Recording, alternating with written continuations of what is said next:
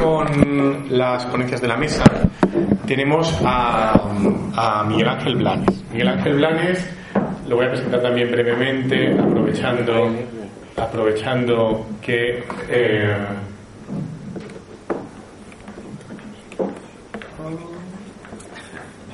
ah, yo tenía aquí guardado su libro para que lo vierais también, no, pero pero bueno, Miguel Ángel, Miguel Ángel Blanes es eh, un gran especialista en transparencia y cómo las administraciones públicas gestionan su, su actividad de dar al público información, ¿no? Por, eh, porque se ha doctorado recientemente precisamente en, en esta cuestión, con un trabajo amplísimo, vastísimo, espectacular, interesantísimo, con muchísima información que además ha sido recientemente publicado ahí, en, en Aranzadi. Es muy caro, pero vale la pena. Entonces, si alguien se anima, ¿no? porque, porque son como 800 páginas de, de, muchísima información. Yo creo que nadie ha hecho en España un trabajo tan exhaustivo y tan concienzudo respecto de cómo las administraciones públicas gestionan ese dar información, ese exponerse hacia afuera en sus distintas, en sus distintas vertientes. Él además trabaja en la sindicatura de Greuches de, la Generalitat Valenciana y, bueno, pues os dejo simplemente con él. Muchas gracias por haber aceptado la. Muchas gracias Andrés, eh, a Lorenzo, en fin, a todos los colegas. La verdad es que voy a ir mm, acelerado porque lógicamente no tenemos tiempo, pero es una grandísima satisfacción el poder estar aquí, el poder compartir unas reflexiones con todos vosotros. Os voy a tutear porque muchos de ellos, pues muchos de vosotros, pues somos eh, amigos y mm, quisiera contaros mi experiencia personal. Eh, mi experiencia personal, yo he pasado, pues en fin, llevo 26 años en la administración, empecé de auxiliar administrativo, luego de letrado, ahora estoy en el Defensor del Pueblo Autonómico y allí pues todos los días vemos problemas de, acceso a la información. Entonces, yo voy a transmitiros optimismo, el, Manuel, eh, el conseller ya nos lo ha dicho esta mañana, hay que ser optimistas, don José Molina también nos lo ha comentado, hay que ser eh, optimistas, optimistas y lógicamente vamos a intentar serlo. Eso no quita para darnos cuenta también de en qué situación nos encontramos. ¿no? Yo a estas horas de la tarde y después de un poco de sueño, algún bostezo por ahí y tal, pues había pensado también el, hacer un caso práctico de transparencia, es decir, un pequeño striptease personal, ¿no? Pero como tampoco tengo un cuerpo 10 como para... Mm, en fin, atraer la atención, pues un poco era comentaros que algo parecido ha pasado con la administración eh, pública española, ¿no? con todo esto de la transparencia. Yo empecé a hacer la tesis porque día a día estaba bastante indignado como ciudadano de, arrastrar los mismos defectos de siempre que a veces eh, no se dicen muchas veces y, lo ves todos los días, entre ellos el silencio administrativo, la falta de respeto a contestar a la administración, eh, la falta de motivación, de explicación de las resoluciones defectos que arrastramos como administración pública de, muchos años, ¿no?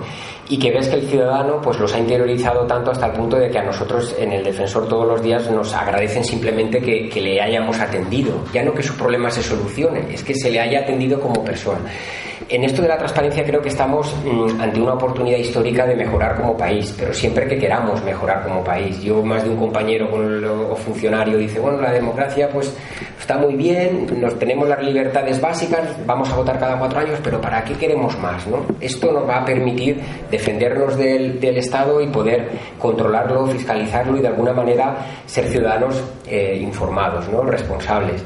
Pero no todo el mundo tampoco lo quiere, ¿no? El político, el funcionario y el, y el eh, ciudadano tienen intereses distintos, ¿no? Cada uno en función del papel que ocupa.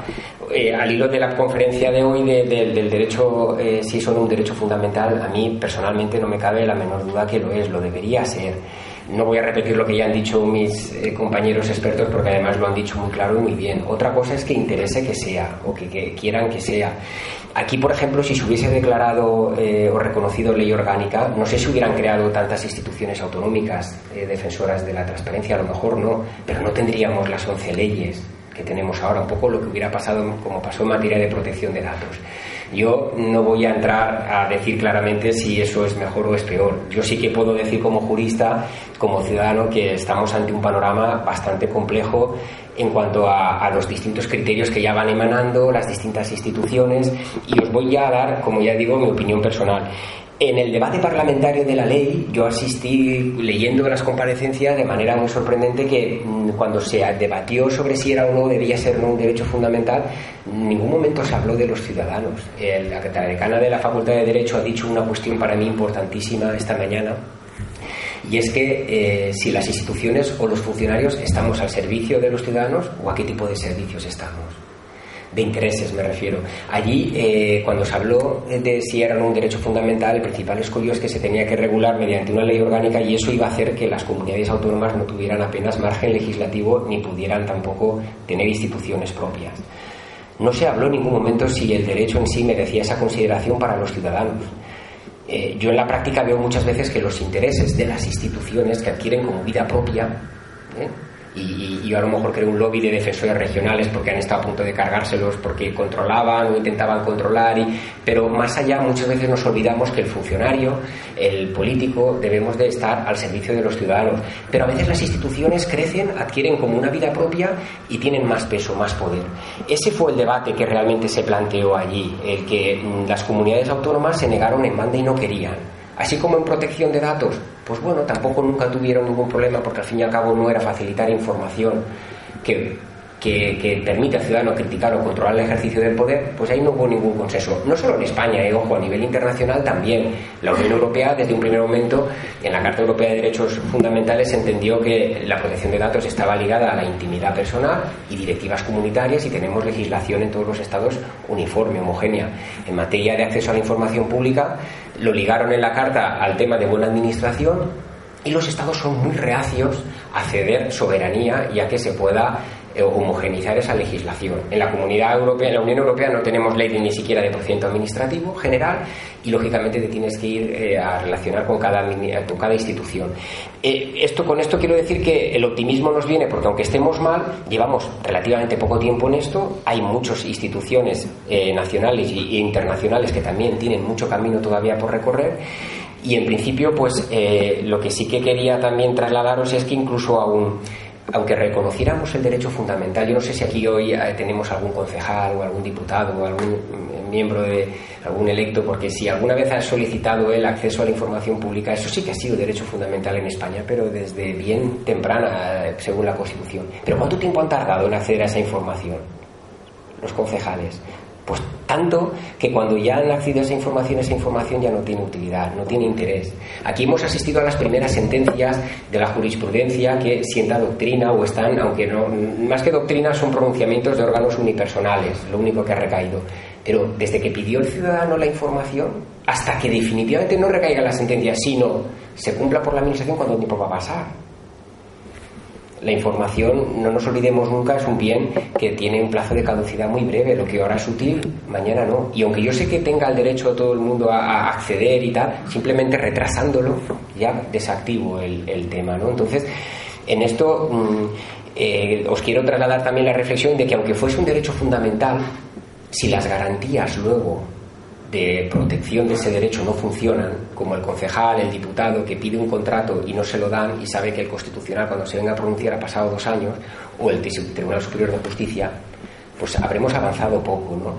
Y aquí viene un poco la reflexión de los intereses. Nosotros que somos, imaginaros políticos o legisladores, nos interesa encorsetarnos un régimen que nos exija esos niveles yo aquí no sé si habrá alguien que tuvo participación directa o indirecta en la ley de transparencia estatal, pero si lo hubiera, le daría la enhorabuena porque ha conseguido desactivar eh, buena parte de lo que, primera, que no está reconocido como un derecho fundamental, pero a mí me parecen que hay dos cosas muy graves, aparte de lo que ha comentado también Emilio, que es la cantidad de conceptos jurídicos indeterminados, la cantidad de causas de inadmisión, que todo eso genera una inseguridad jurídica tremenda, es que precisamente en dos campos donde más se producía la litigiosidad, que es en el acceso a la información por parte del interesado, del interesado que pide una ayuda, una subvención, una licencia, pues la disposición adicional dice que ahí se aplica supletoriamente y ahora hay algún órgano de, garante de control, como el catalán, que dice que en los procedimientos en los que los interesados son parte también deben de aplicarse las garantías mínimas de,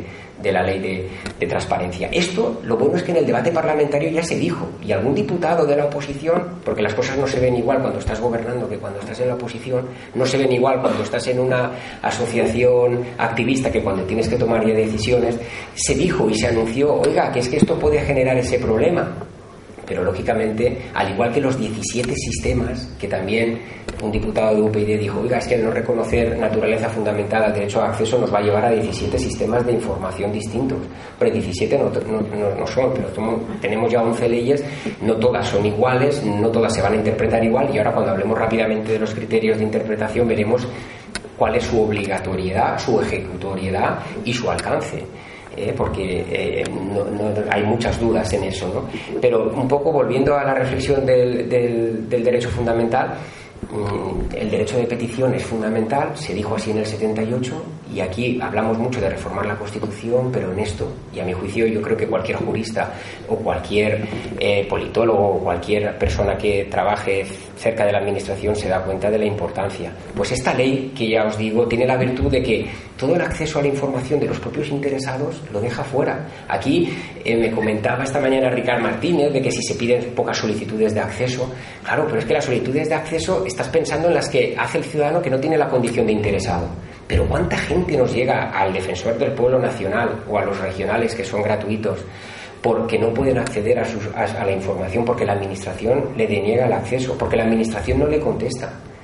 Muchísimas, pero en materia de eh, educación, sanidad, vivienda, urbanismo, entonces, eh, esto también lo enlazo con esa falta de confianza que se decía, es que los portales se visitan poco. Manda huevos, sí, y perdonar la expresión, ¿cómo los van a visitar muchos de los ciudadanos si en aquellos asuntos que les afectan a ellos ni siquiera la Administración se digna contestar? Porque hemos institucionalizado y todavía tenemos pendiente de soportar ese silencio administrativo negativo en el que yo me premian por no hacer el trabajo que es contestar y explicar y el ordenamiento jurídico me premia obligando al ciudadano a ir a una jurisdicción que es carísima, lentísima y que encima me voy a ciegas. Yo cuando estaba en los tribunales, antes de estar en el síndic, veía que es que encima, si yo administración contesto al ciudadano, resulta que luego el juzgado me dice, oiga, administración, si ha dicho A, B y C, no puede luego ir a D y E. Es decir, usted tiene que ser congruente con lo que ha dicho. Pero si yo resulta que abuso del silencio y no contesto, yo luego puedo en la vía jurisdiccional empezar a sacar motivos de una chistera sin límite alguno. Es decir, Primera, motivan y me premian por no contestar, por no hacer mi trabajo y resulta el sistema de garantías está preconcebido para premiar esos comportamientos. Esto lo vengo a decir por lo que esta mañana hemos comentado de que la transparencia es una ley que lógicamente no cambia a las personas, no cambia la forma de ser, pero luego tenemos una cantidad de leyes o de sistema normativo administrativo de control del poder que también hay que cambiar. No tiene sentido tener una ley de transparencia del 2013 y que en el 2011 por primera vez en España, ojo, que ni en la época franquista, con la ley de jurisdicción del 56, al ciudadano que perdía un pleito con la administración se le imponían las costas del pleito, solamente en caso de temeridad o mala fe. Pues en el 2011, en plena parece que gran evolución de nuestra democracia, resulta que si pierdes el pleito con la administración, aunque sea un caso dudoso, salvo que el juez luego pondere y diga no te las voy a imponer, rige el principio de vencimiento objetivo, como pasa en el ámbito civil. Eso es un gran retroceso en el Estado de Derecho porque el ciudadano en materia de multas, de pequeña cuantía, no puede acudir a los tribunales porque entre lo que le tiene que pagar al abogado del procurador y luego el riesgo de costas es otra forma indirecta de, evitar la litigiosidad. Entonces, son asignaturas ahí pendientes de resolver. Hablábamos de lo del, del, derecho de amparo, del recurso de amparo, y dice, ¿y de qué nos serviría si yo me quedé muerto? Y os lo digo sinceramente, cuando vi la memoria del, del Tribunal Constitucional del 2014 y 2015 que se inadmiten un 98% de los recursos de amparo. Se inadmiten. Pero lo mejor es que si no habéis visto cómo se inadmiten, es por una providencia con dos líneas. Eso es el máximo, el órgano garante de los derechos constitucionales. En dos líneas. El otro día vi en las redes sociales que algún jurista experto lo criticaba porque en el caso del recurso de Otegui sí que motivaron. Y dijeron, ¿por qué en este caso sí y en otro no? Tenemos muchas cosas que mejorar que van a hacer imposible que se pueda avanzar bien en el tema de, mejorar la transparencia y el acceso a la información. Como ya digo, felicitaría a los autores de la ley por eso, porque han dejado de lado el acceso de los propios interesados al expediente y todo el ordenamiento sectorial que ya venía establecido por una ley. Bueno, pues ahí se empiezan a plantear los problemas. Nos ha adelantado también Emilio en materia ambiental.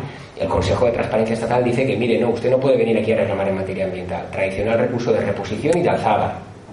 Pero luego a lo mejor el Consejo, la Comisión de Garantía de Acceso a la Información de Cataluña pues tiene un criterio más eh, favorable y dice, no, pues sí, ¿cómo no se van a aplicar? Pues claro que se va a aplicar en materia de acceso ambiental. Pero eso pasa en, en, Cataluña, en, a nivel de ministerios. Entonces, yo, no, yo quiero plantearos objetivamente las dificultades y, que nos demos dado cuenta que estamos en unos sistemas de transparencia de no tener nada a tener muchos y de golpe, ¿no? Entonces, como me dice ya Andrés que me quedan cinco minutos, eh, voy a ir eh, concluyendo. Eh, la otra cosa que os quería comentar también es que eh, a poco que cuando llevas ya muchos años en la administración, os decía yo de lo de la ley del 2013 y ahora todos aprobar legislaciones. Las comunidades autónomas y los ayuntamientos están en muchas cuestiones importantes atados de pis y manos porque no tienen competencia para modificar. Esto de la ley de, las costas del 2011, de la ley de la jurisdicción, pues ha afectado mucho a la garantía del justiciable del ciudadano. Pero es que, ¿cómo entendéis ahora la nueva ley de procedimiento administrativo?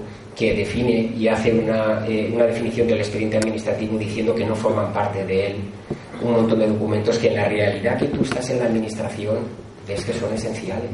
Entonces, eh, aquí estamos jugando, Lo decía por no engañarnos a nosotros mismos, ¿no? Eh, decir, oye, probamos leyes, la transparencia y tal, y luego te das cuenta que el legislador en muchos otros sectores va en otro sentido diferente, ¿no? Y en este aspecto, pues el que está ahí es el ciudadano, que ve que realmente pues ya tiene interiorizado eh, estos defectos eh, que son graves y que arrastramos, yo creo que, que de mucho tiempo. ¿no? En la administración, yo, por ejemplo, y con esto voy a ir concluyendo, el funcionario, eh, ahora incluso con la crisis estamos hasta mal vistos. Cuando hay actividad económica bien, eres un pobrecillo porque ganas un sueldo fijo todos los meses y ya está, yo estoy haciendo dinero. Eh, ahora con la crisis, como los funcionarios sois muchos, no hacéis nada, tal, todo esto. ¿Qué ocurre? Que muchísimos puestos de estos que ahora hablamos de la ley de transparencia, de sanciones y tal, están ocupados por personas de libre designación, personas que están vinculadas al, al poder político que en ese momento está gobernando. En cualquier puesto que hay cierta importancia. Hablamos de un código de buen gobierno y dices, bueno, aquí están jugando, si es que son puestos de libre designación, si es que en un ayuntamiento quien dice que no se dé la información no es el técnico, es el concejal y ahora justifícalo. Entonces, ¿cómo se van a aplicar a sí mismos esas normas? Y ya para terminar, deciros, los consejos de transparencia, en el debate parlamentario se habló, oiga, que los defensores del pueblo esto ya lo están haciendo. Y ahora hay crisis, se pueden ahorrar también tal. Bueno, dos autonomías, Valor Pogo y, y, el, procurador de, Castilla y León, lo han optado así. Pero os lo vengo a comentar porque, junto al batiburrillo de criterios de aplicación, pensar que las legislaciones autonómicas, unas se aplican a la, administración local y autonómica y otras no. Y en esos criterios hay dudas porque no todos los criterios se van a aplicar en, todo el territorio de manera uniforme. Y ya por concluir, el mérito de estos también de, de legisladores es crear estas instituciones y no dotarlas de medios ni de armas. No pueden hacer nada eh, en, los dos pleitos que ha habido, el abogado del Estado no ha pedido ni medidas cautelares de suspensión de esa resolución que ordenaba a Radio Televisión o a otras entidades a darle información, porque no hacía falta. Yo no te la doy, no cumplo. Tú me puedes poner multas coercitivas, me puedes iniciar, no puedes hacer nada. Y lógicamente lo que comentaba Emilio de que efectivamente en algunas leyes autonómicas pueden al menos pedir la iniciación, pedir pero oye, una vez que creas una institución, dices que la vas a nombrar al candidato independiente, dótala de independencia, que pueda iniciar procedimientos, que pueda sancionar, que pueda obligar. Y si no, no la crees. Porque si no, es una tomadura de pelo. Y con eso simplemente agradeceros vuestra atención y bueno, y ahora pues vamos a ver lo interesante que es vuestras preguntas y reflexiones.